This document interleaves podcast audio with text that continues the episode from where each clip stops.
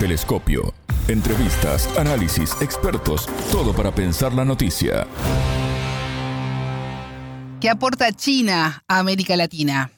Bienvenidos, esto es Telescopio. Es un gusto recibirlos. Junto al analista político y economista peruano Carlos Aquino, doctor en Economía Internacional, analizaremos este tema. Quédense con nosotros, somos Martín González y Alejandra Patrone, desde los estudios de Montevideo. Telescopio te acercamos a los hechos más allá de las noticias. Desde hace décadas, la importancia económica y política de China en América Latina se encuentra en un proceso de constante crecimiento. El gigante asiático es el primer socio comercial de Brasil, Chile, Perú, Uruguay y Argentina y tiene acuerdos de libre comercio con Chile, Costa Rica y Perú. La relación no es solo económica, se han fortalecido en el último año los lazos políticos y culturales con beneficios para ambos. La creciente tensión con Estados Unidos por la isla de Taiwán y la competencia tecnológica marcaron este 2022 como uno de los más inestables en la relación entre Pekín y Washington. El entrevistado. Carlos Aquino, analista político y economista peruano, doctor en Economía Internacional. Bienvenido a Telescopio, ¿cómo estás? Es un gusto recibirte. ¿A qué tal, Alejandro? ¿Cómo estás? Qué gusto escuchar. El gusto es nuestro. China ha demostrado durante el último año mucho interés en reforzar sus relaciones con América Latina. A lo largo de este 2022, Carlos, hemos hablado del avance del gigante asiático en la región. ¿Cómo evalúas esta relación? Bueno, este año ha sido un año desafiante para muchos países, no incluidos obviamente de Latinoamérica y, China, el conflicto en Ucrania, el alza de los precios de energía, de los alimentos, la eh, subida de la tasa de interés de Estados Unidos, que ha hecho que las monedas latinoamericanas se deprecien, problemas políticos en varios de ellos, como el Perú, por ejemplo, que hemos tenido un cambio de presidente hace una semana. Ha sido desafiante el entorno, pero en principio la relación China y Latinoamérica este año creo que se ha incrementado, especialmente por el tema del comercio, ¿no? Si bien es cierto, la economía china este año es probable que solo crezca 3%, muy por debajo de las proyecciones del 5.5% que el mismo gobierno chino se planteó en marzo este año, pero yo creo que el comercio va a crecer en el caso del Perú, de los porque en realidad, si bien es cierto, la economía china no crece tanto todavía, parte importante de las materias primas que la industria china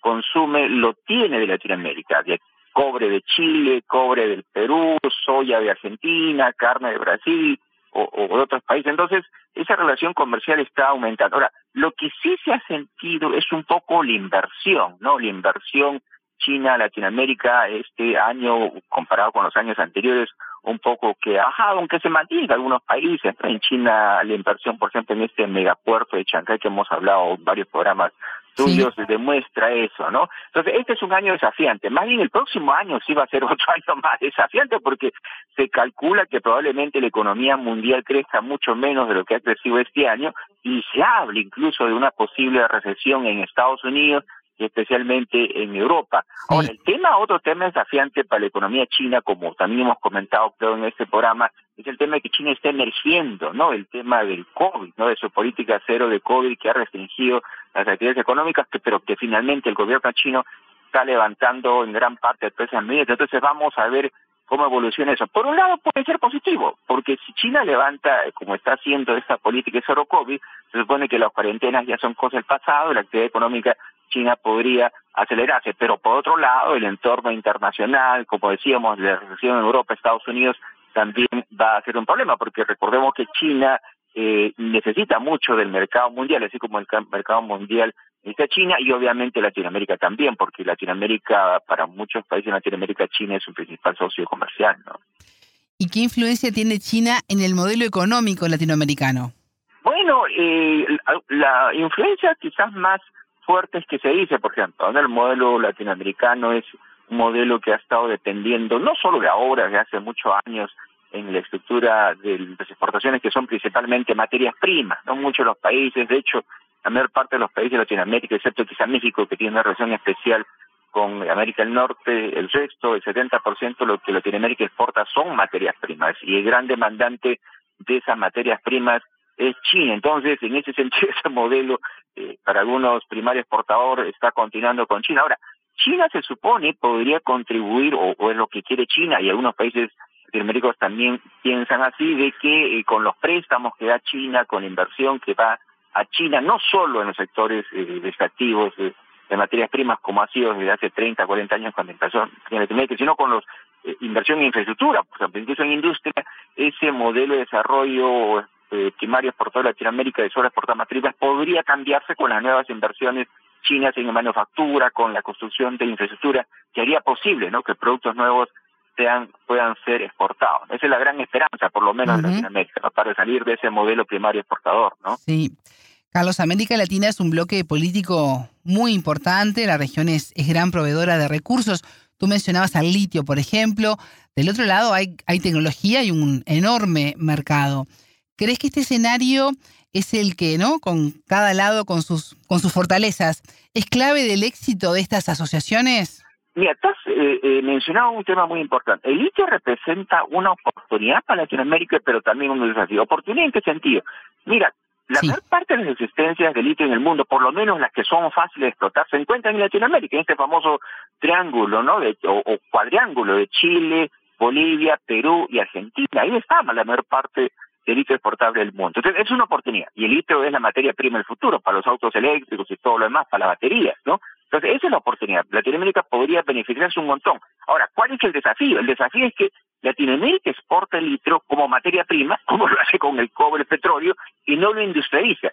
Si no lo industrializa, obviamente va a perder una gran oportunidad. No, si pudiera exportar el litio como baterías en sí, por ejemplo, con algo manufacturado con gran valor agregado, podría ganar mucho. Pero si sigue como tradicionalmente lo ha sido, exportado solo como materia prima, sería para algunos otra oportunidad perdida. Y justamente en ese tema, muchos dicen que podría ser una oportunidad para una estrecha colaboración de China con Latinoamérica. Por, ejemplo, en los acuerdos que Chile, eh, China está haciendo con Chile, con Bolivia, con Argentina, se dice que China podría ayudar a industrializar el litio. Entonces, ese podría ser una gran oportunidad para ambas regiones, ¿no? Para que Latinoamérica no solo exporte materias primas, sino productos manufacturados, y para China de contribuir, como dice, su intención al desarrollo industrial de la región. ¿no?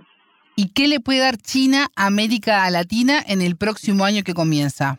Bueno, primero es asegurar que la economía china crezca, ¿no? La economía china eh, es el motor de la economía mundial. Un tercio del crecimiento de la economía mundial en los últimos 15 años se debe a China. Y como hemos repetido también, para Latinoamérica especialmente es el principal motor, ¿no? Un más de un tercio de lo que Chile exporta, incluso ya 30% de lo que Argentina exporta, se va a China. Entonces, que China siga creciendo, esa es la principal cosa que China podría contribuir, que siga siendo ese motor. Y como repito, hay algunas cosas que podrían ser optimistas, porque China, repito, está dejando de lado su política de COVID cero de estricta, entonces la economía china podría llevarse en ese sentido. Ahora, lo otro que también podría contribuir, aparte de que sigue creciendo, que ofrezca su mercado, es el tema de las inversiones, ¿no? Que las empresas chinas siguen invirtiendo en Latinoamérica no solo en materias primas, sino en proyectos de infraestructura física, en proyectos de inversión en manufactura, en industrias. Eso también podría ser la otra contribución grande, ¿no? Carlos, Estados Unidos no está nada contento con el avance de China en la región, incluso ha perdido terreno ante el gigante asiático en los últimos años en todo el continente. Em, ¿América Latina puede sacar provecho de esta competencia entre ambas naciones? Yo creo que sí. ¿ah? Eh, eh, Latinoamérica puede aprovechar esa oportunidad. Como mencionas, China ha tenido logros muy importantes, se ha convertido en el mayor socio comercial de muchos países de Latinoamérica, es también un gran inversión en varios de ellos, un gran prestamista en varios de ellos. Estados Unidos, que con Trump prácticamente había desconocido la región, encerrado en sus problemas internos, con Biden quiere, ¿no? Ser un jugador importante en Latinoamérica. Entonces, Latinoamérica podría aprovechar eso, ¿no? O, ya que hay dos países que compiten por mayor influencia, Latinoamérica podría tomar el que mejor le ofrece las ventajas, ¿no? Ya sea China o eh, Estados Unidos. Ahora, hay un desafío que creo que también lo hemos comentado en tu programa, ¿y cuál es ese? Por ejemplo, ¿no? China tiene la tecnología 5G, que es la más avanzada en el mundo en estos momentos, pero sabemos que Estados Unidos está haciendo muchas acciones para impedir que los países se adhieran a esa tecnología china. Entonces, me temo que podría presentarse un dilema, ¿no? De que los países podrían tener que tener que escoger entre China y Estados Unidos. Ojalá no lleguemos a ese dilema y podamos aprovechar lo mejor que ambos países podemos ofrecer para nuestra región, ¿no? Uno de los temas del año que ha sido claramente y destacado fue la creciente tensión entre China y Estados Unidos por la isla de Taiwán. La visita de la estadounidense Nancy Pelosi a la isla fue uno de los momentos más críticos y que sirvió de antesala al aumento de las maniobras militares. Carlos, ¿crees que crecerá la hostilidad de Estados Unidos hacia China en el 2023? Bueno, eh, hostilidad, más que hostilidad, competencia, eso es cierto, ¿no? O sea, lo que empezó como guerra comercial con Trump en el año 2018 ya no es solo guerra comercial, es guerra económica y guerra tecnológica, porque Estados Unidos tiene muy claro de que China se está convirtiendo en un rival potencial y quiere negarle pues la posibilidad de que sea así. Lo último hemos comentado también en octubre prácticamente ha restringido la venta de estos semiconductores no está usados en eh, en automóviles inteligentes, en inteligencia artificial. Entonces quiere hacer que China crezca, pero a una tasa menor, sin la tecnología de Estados Unidos. Esto va a seguir eh, adelante, no hay vuelta para atrás, ¿no? Ahora, eh, no creo que desemboque en un conflicto bélico. Obviamente, eh, las visitas de altos representantes del gobierno de Estados Unidos a Taiwán hizo que China, como es natural, porque para China Taiwán es parte de, de China, entonces no debería someterse nadie ahí, menos Estados Unidos. Estas tensiones van a continuar, pero no creo que desemboquen en algo militar. No le conviene ni a Estados Unidos ni a China, que está ocupado, ahora que está saliendo especialmente de este bajo crecimiento por el COVID, está preocupado en crecimiento económico. Yo no avisoro ningún conflicto militar en los próximos años. Ambos países, eso sí, van a agudizar la competencia económica, especialmente del lado de Estados Unidos. No sé si es cierto. Carlos, Xi Jinping fue ratificado este año como secretario general del Partido Comunista Chino. ¿Qué fue más lo destacado de este Congreso en este año? Sí, yo creo que son varias cosas. Primero, el liderazgo indiscutible de Xi Jinping. ¿no? Xi Jinping se da por cinco años más, algo que no ha sucedido pues en China en las últimas décadas. No solo eso, es muy probable, dado que, por ejemplo, todos los miembros del Comité Permanente del Politburo, este grupo de siete que gobierna China, son prácticamente amigos, aliados de Xi Jinping, es probable que también se quede otros cinco años más. Entonces, el control que Xi Jinping tiene sobre China es absoluta. Ahora, esto podría tener ventajas, ¿no? Las rivalidades que había antes, obviamente, ya eh, eh, dejan de existir en China y, puede tener un liderazgo unificado. El riesgo que especialmente muchos analistas occidentales analizan o puntualizan es que, claro, Xi tenga estos poderes nómodos, omnipotentes o autoritarios y puede llevar a China por un sendero donde se hable. Yo personalmente creo que más podrían ser las oportunidades ya sin rivales Xi Jinping podría tomar medidas que podrían ser duras para el pueblo chino en un ambiente realmente bastante hostil para China. Entonces yo creo que en ese ambiente hostil para China, el ambiente internacional de confrontamiento más eh, agudo con Estados Unidos, China necesita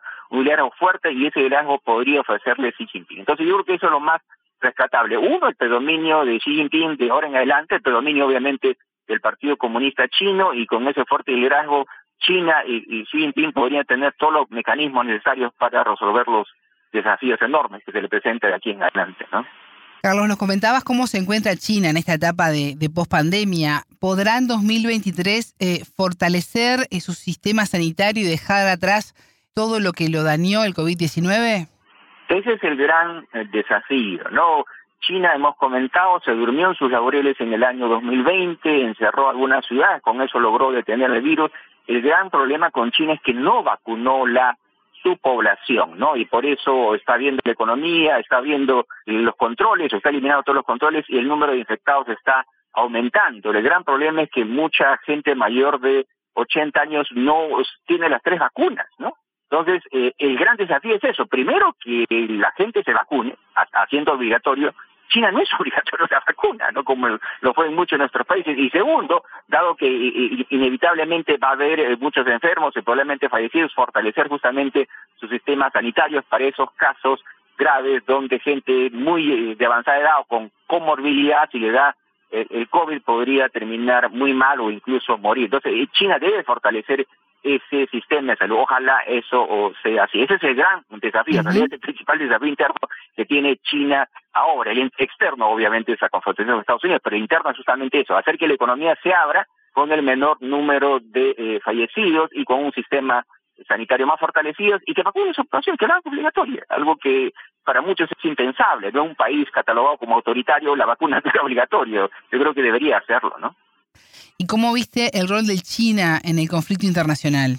Bueno, China eh, dice que eh, quiere que los conflictos internacionales se resuelvan por las vías pacíficas, usando el multilateralismo, las Naciones Unidas. China dice que está en contra de la interferencia eh, extranjera en los asuntos internos de cada país. Entonces China siempre aboga por eso. Yo creo que en, términos generales debe ser así, ¿no? Los conflictos deben resolverse por los medios pacíficos y nadie tiene derecho a intervenir en los asuntos internos de cada país. Ahora, lo que sí eh, se dice que China debería hacer un poco más, por ejemplo, en el tema de eh, la contaminación ambiental, aunque el gobierno chino ha, firmado el acuerdo de, del climático de París y este último acuerdo que ha habido la semana pasada, eh, de diversidad biológica, por ejemplo, la conservación de este medio ambiente, entonces, yo creo que ese es otro gran eh, tema que China podría alzar más su voz, porque recordemos que China ya es la segunda economía más grande del mundo, tiene una gran responsabilidad que hasta ahora lo ha tenido en gran parte Estados Unidos. Yo creo que China tiene esa intención, por lo menos sus líderes manifiestan eso y debería ser así, ¿no? Para que la responsabilidad de mantener la seguridad, el orden internacional no recaiga solo en un país, ¿no? Como lo ha sido hasta ahora en Estados Unidos. China debería llenar ese rol también. ¿La relación con América Latina va a seguir afianzándose en el 2023? Sí, yo creo que sí, yo creo que sí. Latinoamérica necesita, necesita el mercado chino, necesita la inversión china, necesita la tecnología china y por parte China también, ¿no? Necesita las materias primas de China, necesita los alimentos de China. Latinoamérica es una, en conjunto, es una región superavitaria en alimentos, entonces eso necesita China también. Y además, Latinoamérica es un bloque pues, de 33 países, un bloque que muy importante para China, por ejemplo, en el voto en las Naciones Unidas. Y recordemos que eh, de los pocos países que todavía tienen relaciones diplomáticas con Taiwán, los más importantes, los más grandes están en Latinoamérica, como Paraguay, por ejemplo. Entonces yo creo que China también tiene interés que Latinoamérica deje de reconocer a Taiwán y por eso las estrechas relaciones que trata de buscar con esta región, ¿no? Carlos Aquino, analista político y economista peruano, doctor en Economía Internacional. Muchas gracias por estos minutos con Telescopio. No, a ustedes y un feliz año y felices fiestas. Telescopio. Ponemos en contexto la información. Hasta aquí, Telescopio. Pueden escucharnos por sputniknews.lat. La frase del día la escucharon en Telescopio. Todas las caras de la noticia en Telescopio y el litio es la materia prima del futuro para los autos eléctricos y todo lo demás, para las baterías, ¿no? Entonces, esa es la oportunidad. Latinoamérica podría beneficiarse un montón. Ahora, ¿cuál es el desafío? El desafío es que Latinoamérica exporta el litio como materia prima, como lo hace con el cobre, el petróleo, y no lo industrializa. Si no lo industrializa, obviamente va a perder una gran oportunidad, ¿no? Si pudiera exportar el litio como baterías en sí, por ejemplo, con algo manufacturado con gran valor agregado, podría ganar mucho, pero si sigue como tradicionalmente lo ha sido, exportado solo como materia prima, sería para algunos otra oportunidad perdida. Y justamente en ese tema, muchos dicen que podría ser una oportunidad para una estrecha colaboración de China con Latinoamérica. Por, ejemplo, en los acuerdos que Chile, eh, China está haciendo con Chile, con Bolivia, con Argentina, se dice que China podría ayudar a industrializar el litio. Entonces, ese podría ser una gran oportunidad para ambas regiones. Telescopio, un espacio para entender lo que sucede en el mundo.